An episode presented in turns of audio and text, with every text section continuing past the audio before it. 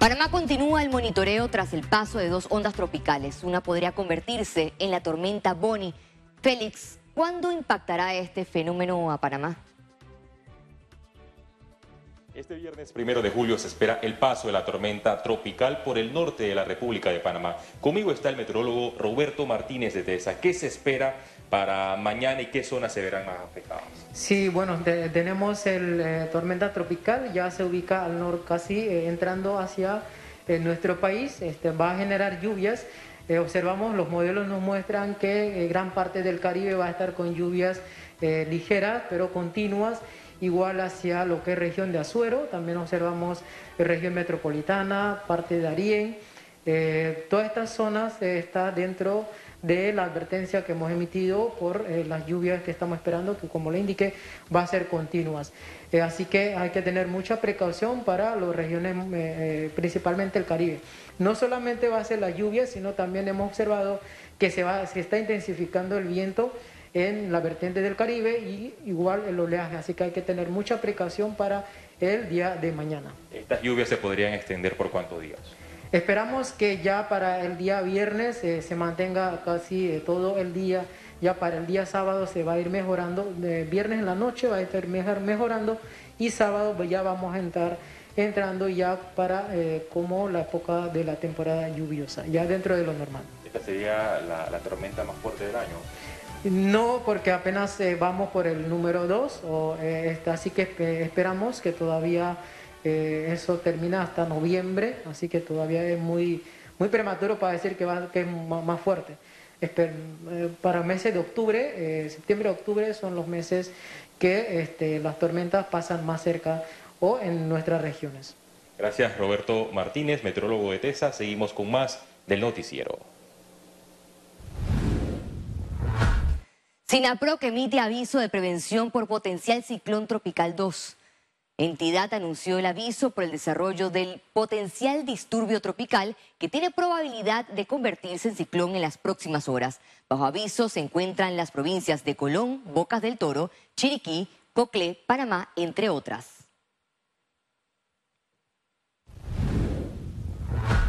Activan centro de emergencias en Chiriquí ante alerta amarilla por paso de ciclón tropical. Desde este jueves se mantiene personal las 24 horas del día verificando el avance de la onda tropical y monitoreando los afluentes, quebradas y zonas de riesgo con el objetivo de poder actuar con inmediatez de ser necesario.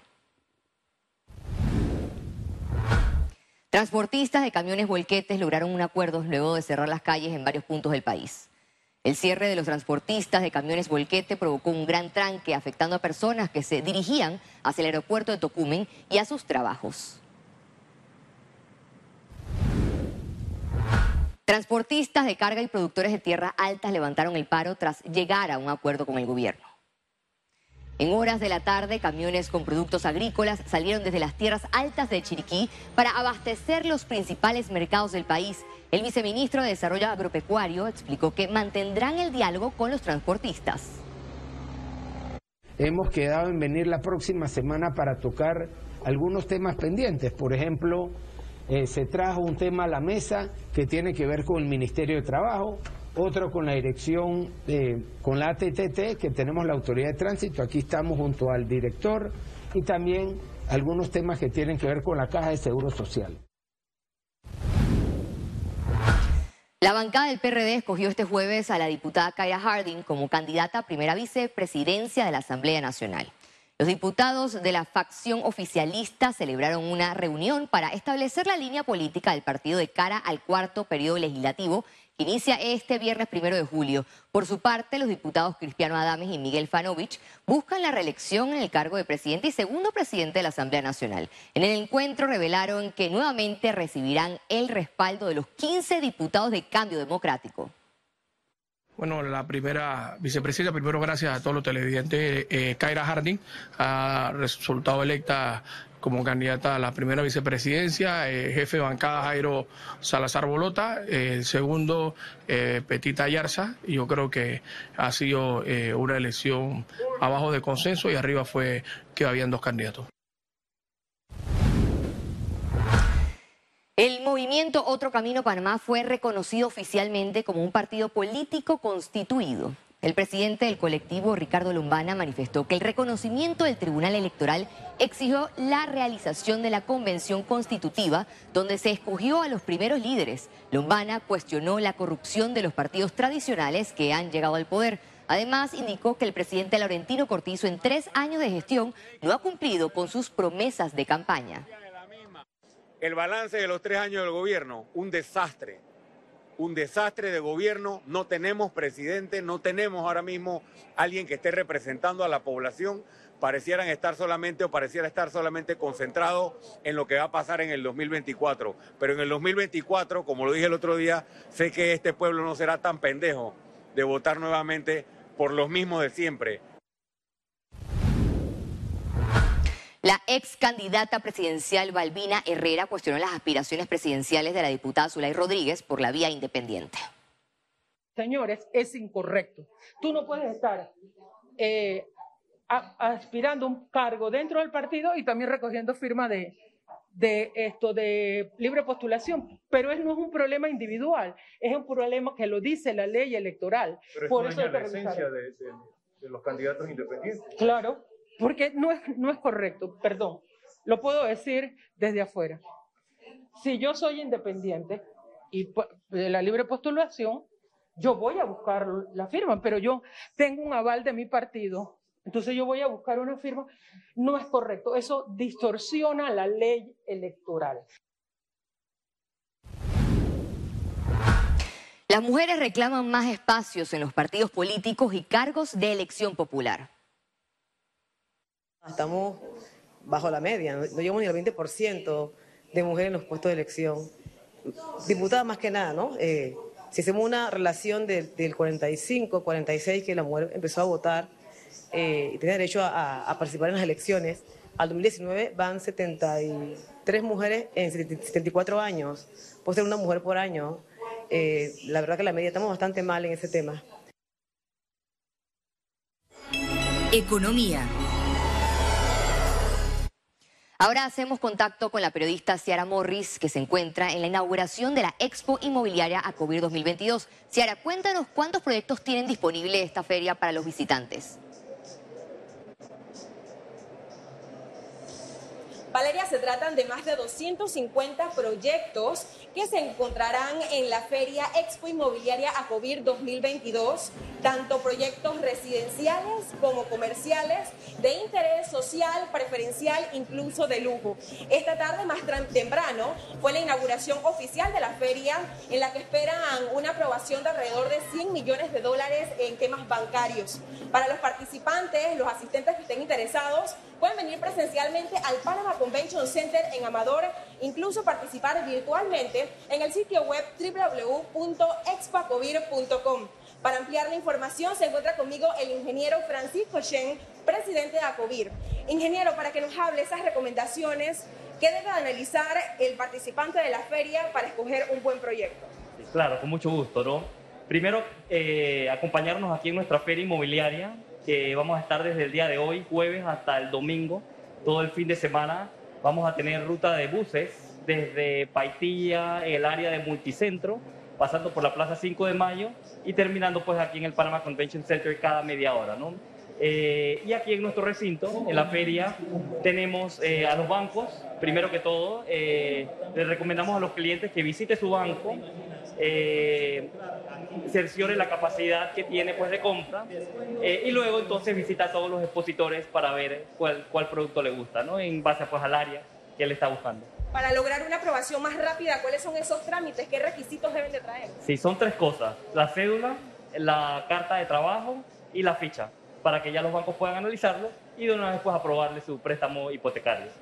Muchas gracias, presidente. Informarles que si usted está interesado en participar, aún está a tiempo porque la feria va a estar disponible hasta las 9 de la noche. Incluso podrá visitarla este viernes, sábado hasta el domingo 3 de julio. Todos los días abierta hasta las 9 de la noche. Es la información, Valeria. Continúo contigo y más del noticiero. Gracias, Sara. Definitivamente este evento ferial apuesta al impulso de la economía del país. Así que seguimos con más noticias. Y en otras notas economías, el proveedor de servicios financieros destacó el crecimiento y adoptación de digital de Panamá en sus transacciones. Antes de la pandemia, solamente el 3% de las transacciones en los comercios eran sin contacto, sin entregar la tarjeta, contactless. Hoy, después de la pandemia y después del desarrollo, Panamá es uno de los principales eh, países de crecimiento en la tecnología y más del 70% de las transacciones actualmente se dan sin contactos en todos los comercios. Copa Airlines inauguró una nueva ruta hacia Sudamérica. Aquí le contamos. La aerolínea ahora llegará a la ciudad de Barcelona, en Venezuela, a través de tres vuelos semanales. Este jueves, en un acto inaugural, Copa informó que esta ruta se convirtió en su cuarto destino al país caribeño. En el primer vuelo viajaron alrededor de 110 pasajeros. Y hoy estamos de gala porque después de 15 años podemos abrir un nuevo destino y conectar un área muy importante de ese país que es el Oriente, que estaba desconectado o no propiamente conectado y ahora con este vuelo esperamos que se mejore muchísimo la conectividad de ellos. Para Tocumen es una felicidad que se aumenten nuevas rutas y obviamente felicitamos a Copa por esta nueva ruta que hace que estemos más conectados al mundo y abriendo más puertas. Esta nueva puerta a Venezuela hace posible el desarrollo de más actividad económica y comercial entre los países. Además, busca potenciar el turismo. Es una zona muy importante, no solo por el atractivo turístico, sino por ser la segunda zona productora de petróleo y de gas de Venezuela. Y hay muchos vínculos entre los empresarios que estamos en Panamá y la zona del oriente y del suroriente del país. Se abre una nueva etapa de integración entre los dos países. Los vuelos serán los lunes, jueves y sábados con salida de Panamá a las 9 y 42 de la mañana y con regreso de Barcelona a Venezuela a las 3 y 7 de la tarde. Ciara Morris, Econews. Conexión financiera con Carlos Araúz. La confianza es un parámetro fundamental en el mercado de valores. Esta afecta a las cotizaciones y proyecciones, por lo que los datos de la inflación, tasas de interés y el costo de la vida están en el punto de mira. Pero de esto y más nos hablará nuestro economista Carlos Araúz. Adelante, Carlos. Así es, Valeria. Miedos de recesión se asoman en la economía más grande del planeta. Los Estados Unidos de América entra en un periodo extraño para muchos, con inflación llegando a niveles históricamente altos y con un banco central deseoso por controlar la escalada generalizada de precios que pasó de algo temporal a algo mucho más serio en cuestión de meses. Ya sea por temas relacionados a la guerra en Ucrania o las disrupciones en las cadenas de suministros, a nivel mundial es innegable la subida del costo de la vida en prácticamente todo que tiene que ver con consumo cotidiano. Las subidas de tasas de interés se han registrado recientemente hablan alto y claro de la misión de la Reserva Federal, controlar inflación a como dé lugar. Sin embargo, no hay claridad aún sobre lo que sigue y cuántas veces subirán las tasas de interés de aquí a fin de año. La confianza en una solución rápida se desvanece. En ese proceso, sin embargo, pueden haber muchos caídos, empezando con el mercado de valores y el capital de millones de personas. Usualmente cuando hay momentos de bonanza y los precios de las acciones de las empresas crecen de manera robusta, los analistas hablan de la fuerza de los toros, un bull market. Lo contrario ocurre cuando hay una depresión generalizada en precios y entonces usamos la frase bear market, porque el mercado está perezoso, como osos, en hibernación. El bear market se confirma cuando hay una caída de al menos 20% en los valores negociados en bolsa. La gráfica indica cómo en enero de este año el índice SP 500 andaba por casi 4.800 puntos. La caída de más de 20% a principios de junio confirma que los osos han llegado para quedarse. Medidas agresivas se están tomando para controlar la inflación. En Panamá seguimos sufriendo las subidas bisemanales del costo de la gasolina que parece no tener fin. Al ser tan dependiente en importaciones de toda índole, es solo lógico anticipar que la espiral inflacionaria del planeta también se sentirá en Panamá. Y no debe sorprendernos si los precios de alimentos, de energía, movilización, transporte en general sufran subidas en los próximos meses. En un mercado donde impera la libre competencia, pero que son innegables la presencia de ciertos oligopolios, pues ojalá prevalezcan la conciencia sobre lo complicado que estamos viviendo y que no proliferen aquellos que quieran lucrar más allá de la cuenta, pasándole al consumidor el dolor no solo del alza, sino el de las ganancias exageradas. Tiempos desafiantes que obligan a la cautela, a la prudencia, a cuidar los ahorros y a controlar los gastos. Esto también pasará y esperemos que muy pronto. Vuelvo contigo, Valeria. Muchas gracias, Carlos, por tu análisis. Los ciclos económicos y conflictos sociales de los países han afectado fuertemente al mercado de valores. Ya al regreso, internacionales.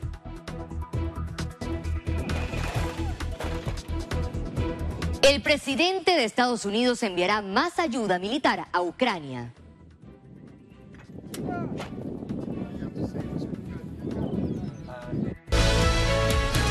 Ya regresamos con Econews.